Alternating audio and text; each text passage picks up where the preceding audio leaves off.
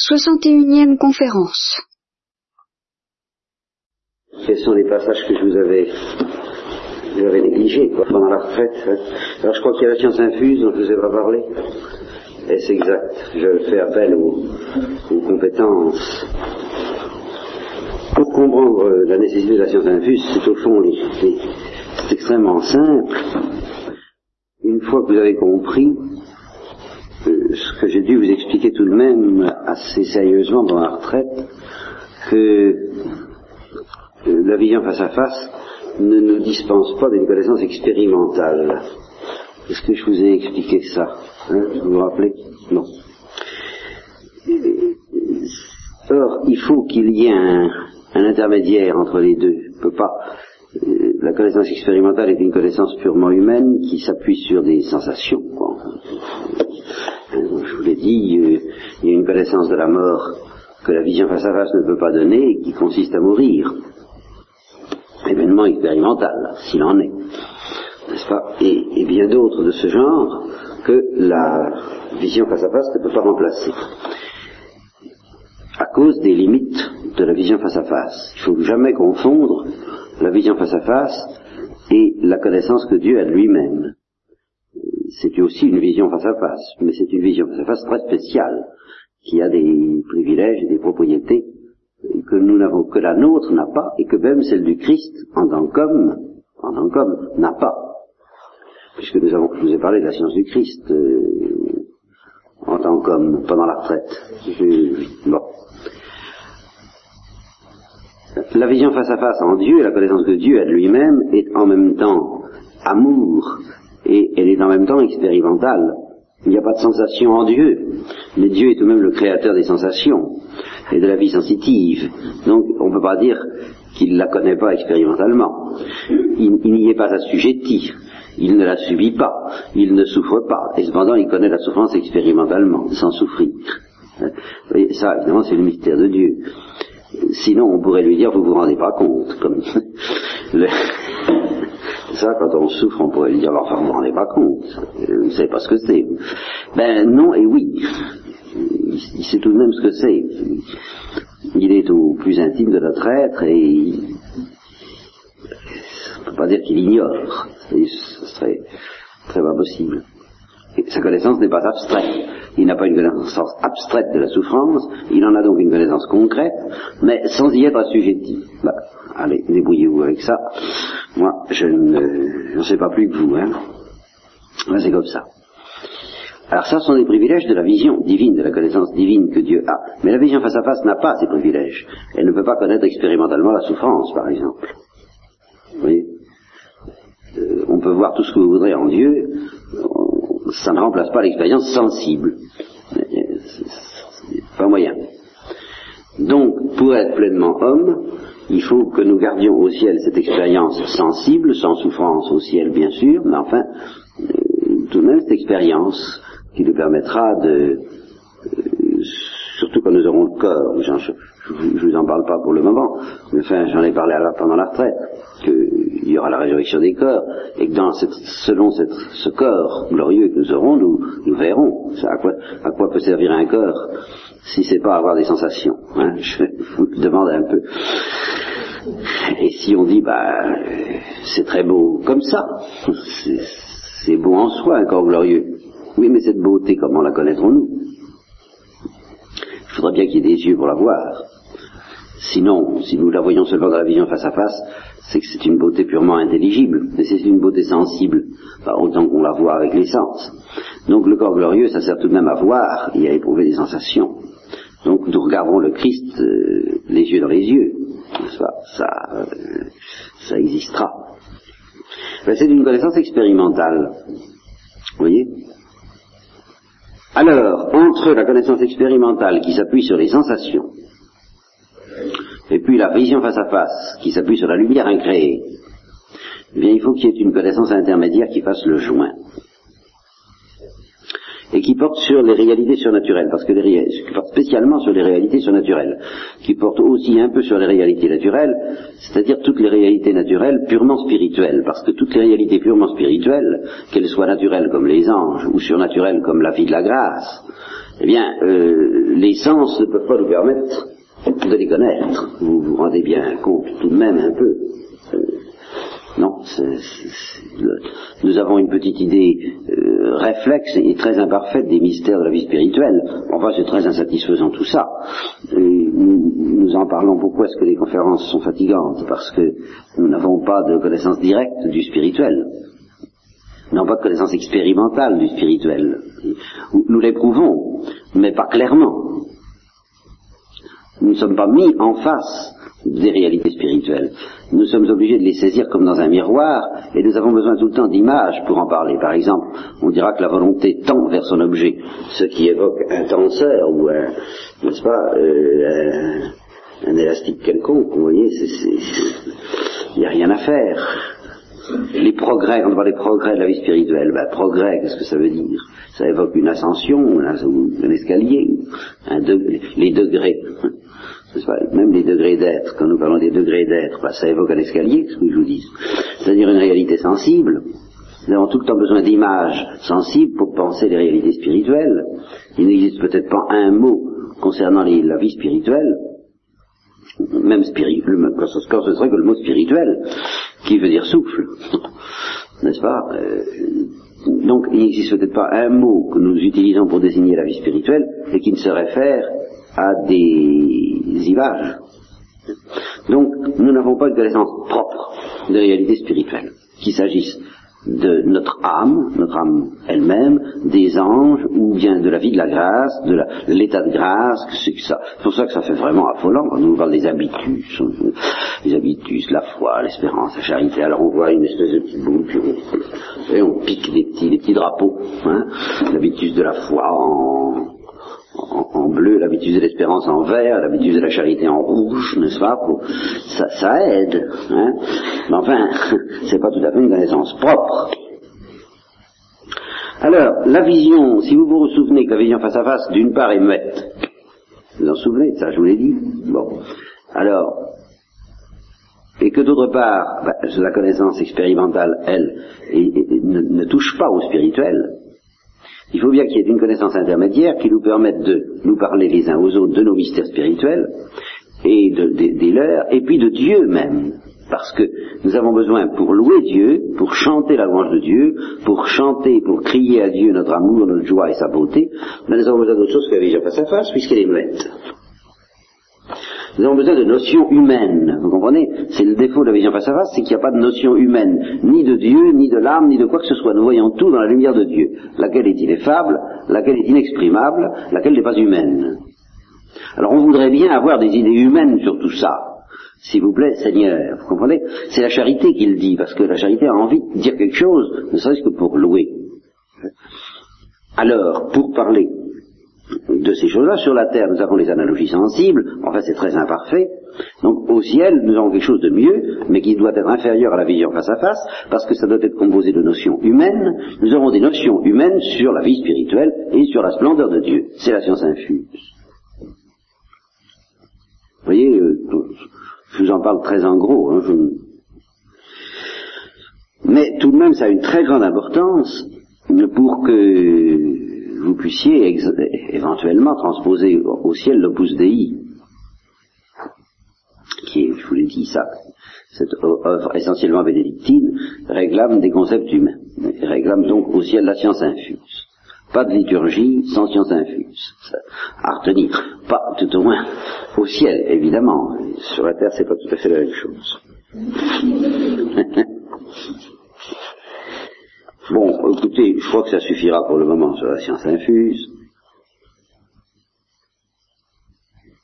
Je vous avais parlé des dons du Saint-Esprit et de la psychologie du ciel à fond, hein, je crois. Ah bah oui, mais donc force, ça, je, je vous ai dit que vous avez même parlé de l'innocence, la force de l'innocence. Hein. Alors, euh, je vous ai dit que le don de force, dans la mesure où, le, où la force est une euh, vertu de la sensibilité Non, quoi? Qu'est-ce qu'il y a? Non. Je n'ai pas parlé d'innocence? Ailleurs, autrefois, pas à la retraite. Bon oui, mais enfin, vous avez tout ça. Comment? À ce moment-là, oui, c'est ça. Voit dans France dessus. Si, si, si. si. Comment Qu'est-ce qu'il y a Qui n'était pas là ah bon. Eh bien, écoutez, il y a les bandes magnétiques, n'est-ce pas Les filles, il y a les notes prises par les Je ne vais pas tout, toujours recommencer, je pense. Ils n'ont pas la force en ce moment, en tout cas.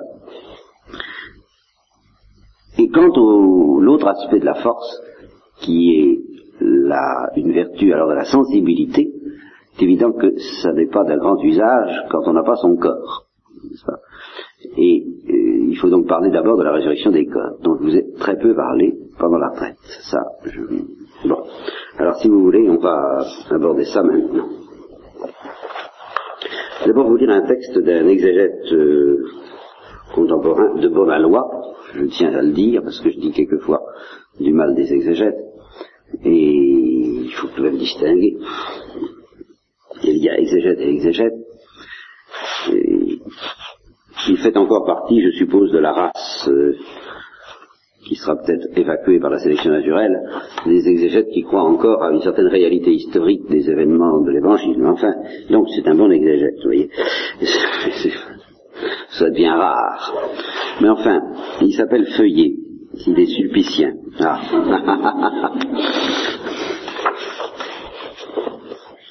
Donc dans l'ensemble, je suis en grande sympathie avec lui. Il, a un sens mystique euh, réel.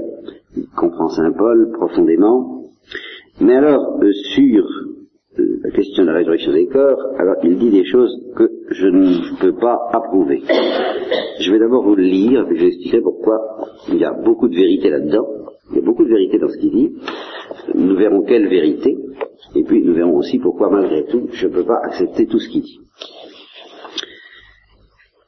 Fond, je vous ai parlé, évidemment, pendant la, je vous ai parlé surtout du ciel du point de vue de l'âme. Vous voyez, je vous ai à peine parlé du corps. Et alors, euh, un homme comme Feuillet, et beaucoup d'autres encore beaucoup plus, euh, risquerait de reprocher d'offrir un christianisme plus grec que chrétien parce que je m'occupe de l'âme indépendamment du corps. Et voilà ce qu'il dit à ce sujet-là. On ne soulignera jamais assez, en effet, combien les idées des chrétiens sur l'au-delà diffèrent de celles des Grecs. Les Grecs partent, je ne lis pas textuellement, ce sera plus vivant pour vous, les Grecs euh, partent euh, d'une analyse de l'homme, commencent par analyser l'homme, les éléments du composé humain. Et alors, à partir de cette analyse, les Grecs affirment l'immortalité de l'âme radicalement distincte du corps. Bon. Au contraire, les chrétiens s'appuie avant tout sur l'histoire du salut, telle que l'a fait connaître l'Écriture, et sur l'événement crucial de cette histoire, le miracle du matin de Pâques. Pour la Bible, la mort n'est pas en soi un bien et une libération, alors que dans la philosophie dualiste de Platon, la mort en elle-même est un bien et une libération. C'est Feuillet qui parle. Hein la mort est étrangère au plan divin primitif, par conséquent, elle est la grande ennemie dont le Christ a triomphé le premier et dont ses disciples espèrent triompher à leur tour. Alors les théologiens, eh bien, je, suis d'ailleurs là-dedans, quand ils ont fait les fins dernières, le traité des fins dernières, souvent ils établissent le dogme de la récompense céleste à partir de l'idée grecque de l'âme humaine. Et indépendamment de la résurrection finale, qu'on étudie ensuite comme un complément, du surcroît, supplémentaire du bonheur humain, de, la béatitude, de la vision face à face. Il y a la vision face à face, ça c'est l'essentiel. Alors par-dessus le marché, le corps. Eh bien, dit Feuillet, le point de vue du christianisme primitif et celui de Paul en particulier, se situe exactement aux antipodes de ce point de vue-là. Alors ce petit mot antipode nous arrêtera tout à l'heure.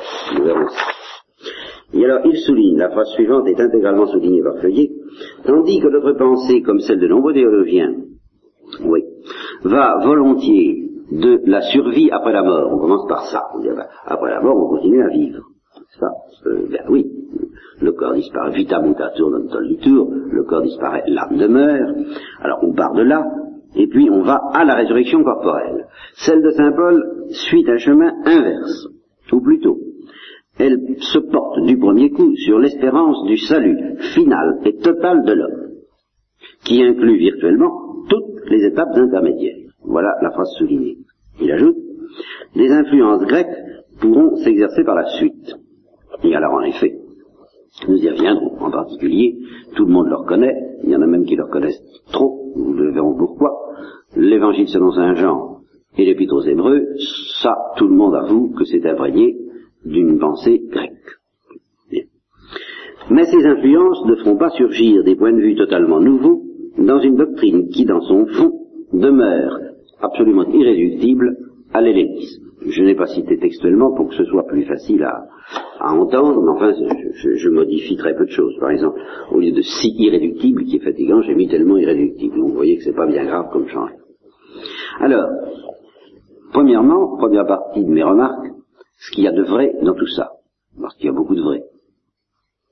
Il est très vrai que pour, le, pour la Bible, mais d'ailleurs au fond pour le sens commun, pour tout homme, eh bien, la mort est bien une ennemie. Bah, ça, n'y a pas de doute. La reine des épouvantes, l'incarnation tangible de notre malheur.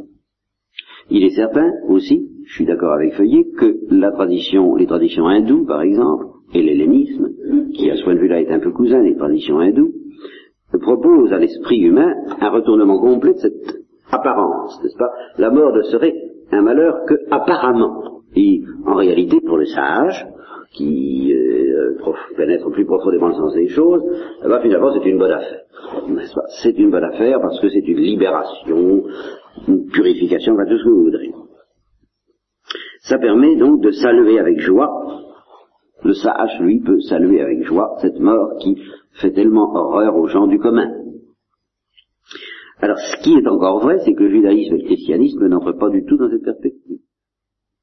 Et qui propose à l'homme l'espoir d'une victoire réelle contre la mort, c'est-à-dire physique, et non pas seulement une victoire spirituelle.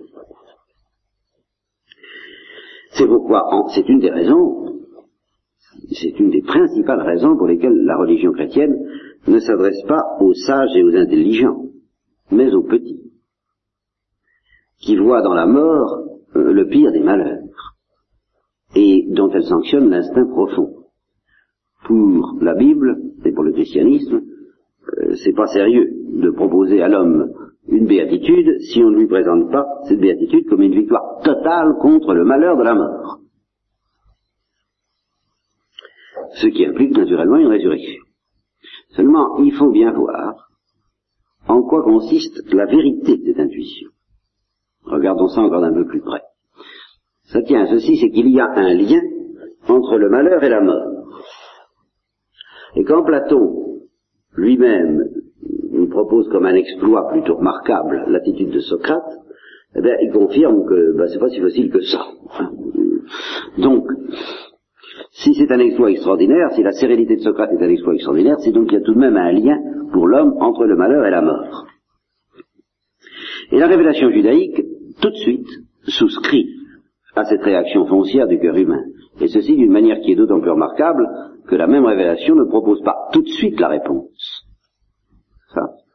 Euh, elle, elle montre, elle manifeste qu'elle partage la question, qu'elle partage l'angoisse de l'homme au sujet de la mort. Qu'est-ce qui va se passer au moment du fiole Ils ne savent pas trop. Mais ils éprouvent bien que la mort est une catastrophe et tous les auteurs inspirés n'hésitent pas à proclamer cette angoisse et à souligner les questions qu'elle soulève. Quelquefois, euh, à, jeter violemment ces questions à la face de Dieu. Pensez évidemment particulièrement à Job. Par conséquent, dès le début, la Bible admet implicitement que l'homme ne sera délivré du malheur que le jour où il sera délivré de la mort. Ça, c'est bien dans cette perspective-là que se situe la Bible. Évidemment, pendant longtemps, la nature de cette victoire que Dieu laisse espérer reste imprécise et ne deviendra tout à fait claire qu'avec la résurrection du Christ, de sorte qu'on a parfaitement raison de dire que ce point de la résurrection du Christ est bien la substance la plus précieuse de la révélation chrétienne et ce qui fait sa transcendance par rapport à toute perspective différente, religieuse, philosophique, tout ce que vous voudrez. pas? Il n'y a pas beaucoup de religions qui nous proposent avec une telle fermeté euh, l'espoir de la résurrection des corps et de la vie éternelle corporelle. Voilà.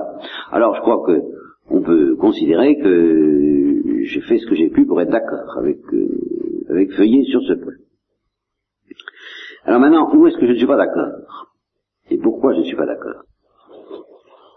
Parce que je ne peux pas accepter l'opposition irréductible qu'il établit entre le christianisme primitif et l'hellénisme. Où je ne marche pas, c'est quand il parle d'opposition. Quand il les situe aux antipodes l'une de l'autre. Une des conséquences de cette attitude, et qui le gêne beaucoup lui-même, c'est qu'il est, comme je vous le disais tout à l'heure, il est bien obligé d'avouer que l'Épître aux Hébreux et l'Évangile selon Saint Jean sont très imprégnés d'hellénisme. Il est obligé de reconnaître qu'il y a dans, ces deux, textes un désir de répondre aux aspirations religieuses des Grecs.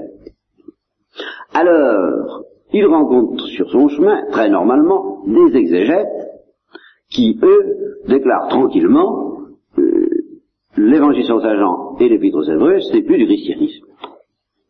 Ah, ils vont carrément euh, comme ça. C'est plus, c'est fini, c'est plus chrétien, c'est grec. Alors il est obligé de se défendre. Il est obligé de se défendre. Et sa défense est faible. Parce qu'à partir du moment où on a posé, on a considéré ça comme aux antipodes, et on est obligé d'avouer que euh, effectivement il y a, il y a le désir d'arranger les choses, de, répondre aux aspirations des Grecs dans des textes révélés, bah, il est bien difficile de dire après ça que c'est dans la même coulée que des textes qu'on a définis comme aux antipodes. Mais s'il avait été moins négatif à l'égard des intuitions de Platon, là ça serait quand même plus facile. Alors comment est-ce que tout ça peut s'arranger? Ben, Il me semble que c'est très simple. Enfin, c'est très simple, il faut quand même y regarder d'un peu près. Il est certain que la béatitude parfaite de l'homme exige une victoire contre la mort, et il est certain que cette victoire n'est pas concevable sans la résurrection des corps. Alors évidemment, les Grecs n'ont pas, euh, eu l'audace de croire à la résurrection des corps. Euh, bah, difficile de le leur reprocher, ils n'avaient pas la révélation. C'est difficile d'y croire sans la révélation à ce truc-là. Vous me direz, bah oui, mais quand Saint Paul leur en a parlé, ils n'en ont pas voulu. D'accord. Enfin, on ne peut pas le reprocher à Platon, parce qu'il euh, n'était pas à Athènes ce jour-là. Bien. Mais, ce qui est certain, et alors voilà, il y a tout de même un point que Feuillet ne souligne pas, et que tous les mystiques chrétiens ont souligné, et que toute la doctrine de l'Église souligne, et qui est un point absolument commun à la perception des Grecs et à la doctrine chrétienne, et qui permet de sauver ce qui, est d'authentique de l'intuition des Grecs, à savoir le ferment essentiel de notre victoire contre la mort vient de l'âme, et non pas du corps. Sur ce point, on a parfaitement le droit de dire que la résurrection est une résurrection spirituelle. C'est une résurrection spirituelle, au fond, analogue à celle qu'ont pressenti Platon et les, et hindous à certains égards, mais tellement puissante qu'elle entraîne la résurrection du corps. Et alors ça, sur ce point, la tradition paulinienne et ce qu'on appelle les synoptiques, Saint Marc, Saint Matthieu et Saint Luc, sont aussi fermes que les textes soi-disant contaminés par la pensée grecque. L'aiguillon de la mort, c'est le péché. Et la résurrection intérieure doit précéder la résurrection tout court. Et même il y a plus, vous trouvez, et alors c'est quand même un peu fort, à moins évidemment de s'amuser à dire que ce texte, bien entendu, ne peut pas être original, puisque justement il a l'air de consacrer une distinction grecque. Ben j'y peux, oui, mais alors à ce moment-là, c'est vraiment trop commode. Vous voyez, dès qu'on trouve quelque chose de gênant, euh, on l'arrange à sa, à son idée. Mais enfin, vous trouvez dans Luc implicitement et dans Matthieu explicitement la distinction très nette de l'âme et du corps. Et même avec l'admonition de négliger le corps pour ne s'occuper que de l'âme. Ne craignez pas ceux qui tuent le corps et ne peuvent tuer l'âme. Craignez plutôt celui qui peut perdre l'âme et le corps dans la géhenne. semble tout de même que c'est clair, non? Hein?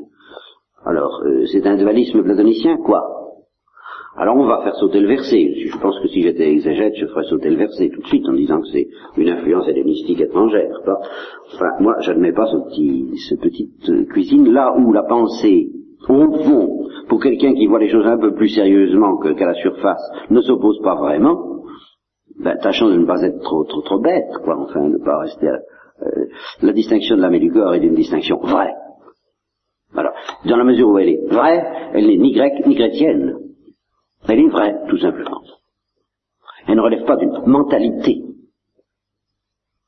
Comme le fait que le dire que le soleil se lève tous les jours, ça ne relève pas d'une mentalité. C'est la vérité, c'est tout.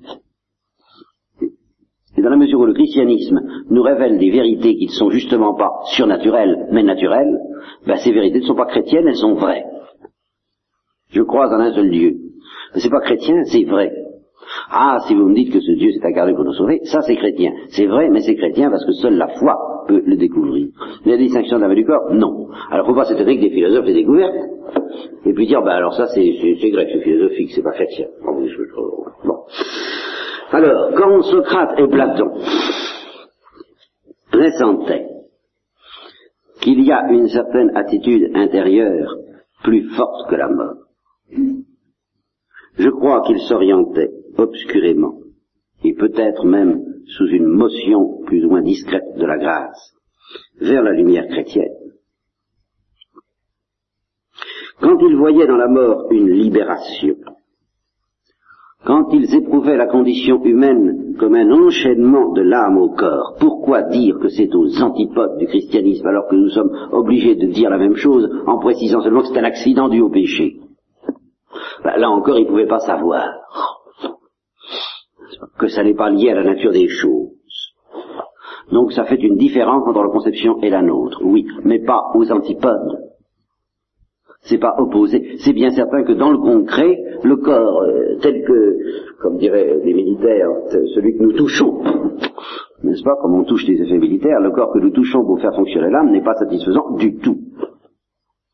Et qu'il constitue euh, une aide nécessaire, mais une entrave aussi non moins évidente à la vie spirituelle. Et que nous soupirons vers un état où l'âme sera un peu plus libérée de cela, et où elle aura un corps justement dit spirituel. Alors, c'est pas tout à fait la même chose que les Grecs, ça n'est pas non plus aux antipodes. Faut pas exagérer quand même, hein. Or, tout est là. Est-ce que c'est seulement différent ou est-ce que c'est aux antipodes? Car il est bien certain que concrètement et à cause du péché, notre condition actuelle est une condition de captivité dont le Christ seul nous a libérés en germe. Si le dernier ennemi vaincu doit être la mort, ça signifie pour les chrétiens, et ça c'est pas grec, que l'âme sera libérée avant le corps. Et lorsque Feuillet dit la messe en l'honneur de Thérèse de l'Enfant Jésus, Thérèse d'Avila, ben il est grec à ce moment-là. Parce qu'il dit la messe en l'honneur d'une âme séparée. Alors ça va pas. Devrait pas. Puisqu'il n'est pas ressuscité. Qu'il s'adresse à elle, qu'il l'a pris, je suppose. Ben c'est des âmes séparées tout ça. Alors c'est l'invasion du christianisme par la mentalité grecque.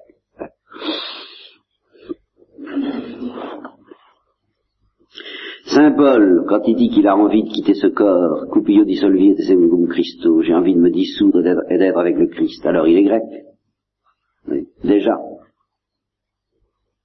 Alors, ce qui est certain, c'est que les Grecs ne pouvaient pas expliciter ces pressentiments, leurs pressentiments, à l'intérieur d'une philosophie correcte. Il leur manquait bien des choses. Il leur manquait surtout euh, le dogme du péché originel, et par conséquent la connaissance du caractère accidentel de la grossièreté du corps et de son influence accablante pour la vie spirituelle. Nous verrons ça bientôt à propos du péché originel. Nous verrons d'ailleurs que d'autres penseurs modernes, euh, qui sont également dans le vent, d'une autre manière, soutiendront que justement ce n'est pas accidentel, que c'est la nature, que c'est normal. Enfin, passons. Alors, mais ils ne sont pas grecs pour autant à ce moment-là, ils sont savants, simplement. Enfin, je, n'insiste pas. De toute façon, les Grecs, je vous dis, ignoraient le caractère accidentel de cette, que, je maintiens accidentel, de la grossièreté du corps et de son influence accablante pour la vie spirituelle, ça ne veut pas dire que c'est en opposition avec le désir de, que leur désir de libération et leur sentiment d'exil soit en opposition avec le désir de libération et le sentiment d'exil des chrétiens. C'est foncièrement chrétien, euh, d'avoir le sentiment qu'on est, que la vraie vie est absente, comme dirait un bon. Hein Alors après cela, comme je vous le disais, Feuillet se donne beaucoup de mal pour purifier Saint Paul de toute dépendance à l'égard du monde grec, au moment même où, je cite, il est tributaire de la manière de parler des Grecs. Évidemment, c'est pas commode. Hein. En particulier, justement, quand il exprime son désir de s'en aller pour être avec le Christ. Alors, voilà ce que dit Feuillet. Et alors là, ça va plus du tout, hein, je vous préviens, ça va. Cependant, une fois de plus, il convient de se montrer très circonspect quand il s'agit d'admettre une dépendance profonde à l'endroit du monde grec sur le plan proprement dit de la pensée. Chez les Grecs, quand la mort est célébrée comme un avantage, c'est pour des motifs peu élevés. Et la plupart du temps en opposition, plus ou moins nette, avec les maux de la vie présente, accablé par une existence qu'il juge trop dure, l'homme appelle de ses voeux la mort comme une libératrice. Alors ça, c'est quand même un peu fort, voyez-vous, un petit peu fort de, tabac ou de café ou de ce que vous voudrez. Ça, alors ça. D'une part, quand on lit Platon, il est bien évident que c'est pas du tout pour ça que Platon désire la mort, et Socrate non plus, mais pour contempler à l'aise le monde des idées, le monde spirituel, le monde surréel. Relisez le but de la caverne. D'une part, et de l'autre, et surtout, quand les chrétiens désirent la mort, j'ai l'impression que eux aussi, la plupart du temps, c'est en opposition plus ou moins nette avec les mots de la vie présente. Et je trouve ça d'ailleurs tout à fait naturel, parce que ce désir est aussi peu grec que l'horreur de la mort n'est juive. Ça signifie rien du tout, tout ça. Tout le monde en est là. Alors, je suis obligé d'ajouter que quand on construit des oppositions pareilles, eh ben évidemment, il est bien difficile de justifier le Moyen Âge et saint Thomas d'Aquin d'avoir tenté la conciliation de deux spiritualités aussi totalement irréductibles. Ah, ça, bien sûr. Et il devient très facile de dénoncer saint Thomas comme étant plus grec que chrétien. Parle, tout est gagné d'avance.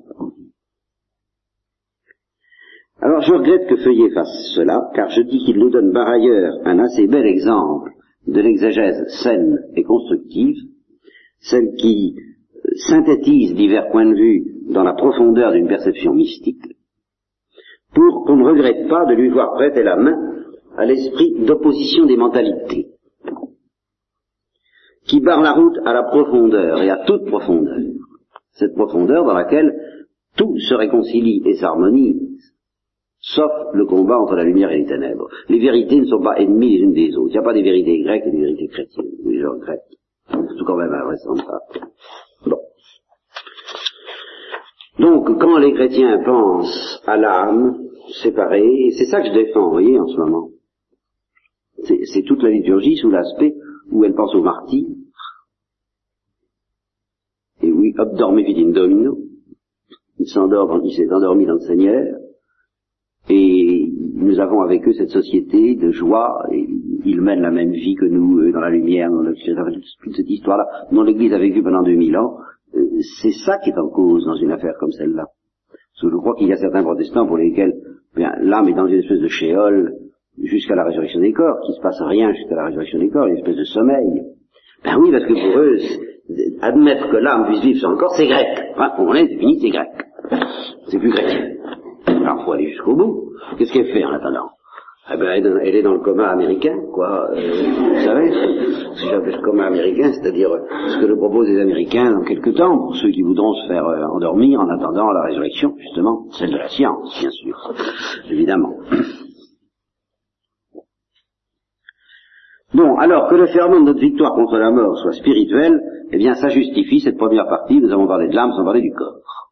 Vous voyez Je vous ai d'ailleurs expliqué ce que c'était que le mens, et je vous ai dit de quelle manière il se distingue du reste de l'âme, il me semble que, oui, c'est-à-dire d'une manière récapitulative, et non pas comme une région se distingue d'une autre. C'est dans le même qu'il y a tout ce que nous pouvons désirer, mais selon le mode où au-delà de tel et tel bien, nous désirons l'infini. Et à travers tous les tels biens, nous, désirons l'infini. Le mens, c'est la région de notre âme qui désire l'infini. Quand cette région est saturée, ben, il y a quelque chose en nous qui est saturé, et ça n'empêche pas de désirer autre chose quand même. On peut posséder tout avec un grand T, sans posséder tout avec un petit t, et je vous ai expliqué pourquoi. Parce que Dieu n'est pas le seul bien. Ce qui rien à dire, l'infini n'est pas le seul être. C'est très paradoxal, ça c'est le mystère de la créature. Il y a l'infini qui est tout, qui est le tout, et quand j'ai cet infini, j'ai tout. Enfin, avec un grand T, n'est-ce pas? Mais j'ai pas tout avec un petit T. Il peut me manquer encore mon corps, ou comme le Christ à l'agonie, je peux encore souffrir de bien des choses. Et cependant, j'ai tout.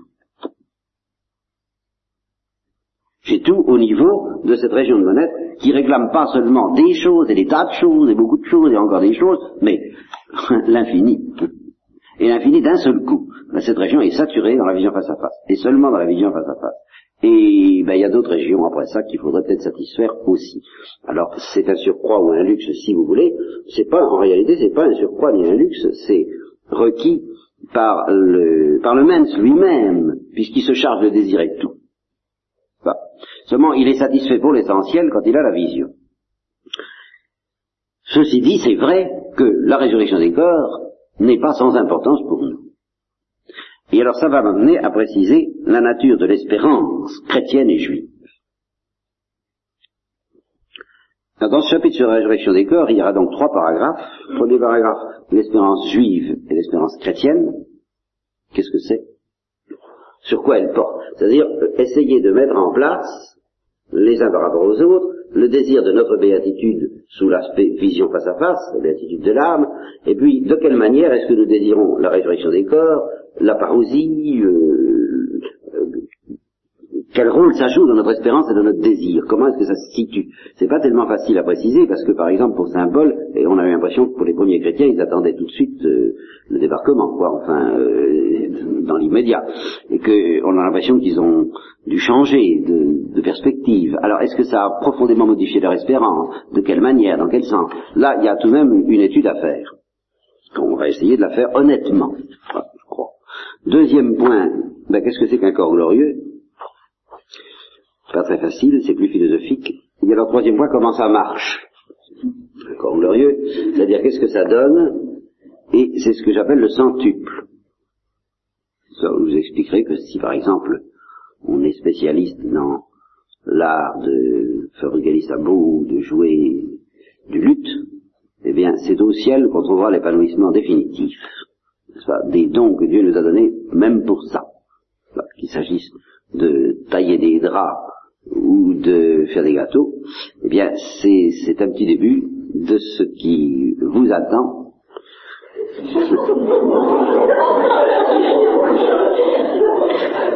comme joie, comme joie, comme joie du point de vue de la vie éternelle et du point de vue même de la, des activités. je sais que pour vous, l'aspect pénitentiel du travail est plus évident que l'autre, dont on parle beaucoup actuellement. Et vous avez raison, parce que sur la Terre, l'aspect pénitentiel du travail est plus évident que l'autre, la plupart du temps. Malgré tout, il y a un aspect qui, dont, certains bénéficient et qu'on voudrait voir euh, distribuer à tous les hommes comme si c'était facile, euh, qui est la joie de créer, la joie de construire, la joie de, eh bien, cette joie, nous l'aurons au ciel. Malgré les apparences, malgré l'impression d'oisiveté épouvantable que ça donne à certains. Il n'y aura plus rien à faire puisque tout sera fait. Alors, je vous en ai déjà parlé à propos des dons du Saint-Esprit, mais il faudra en reparler au point de vue du corps en particulier. Voilà, alors ce soir, nous commencerons euh, cette méditation sur le premier paragraphe, l'espérance juive et l'espérance chrétienne.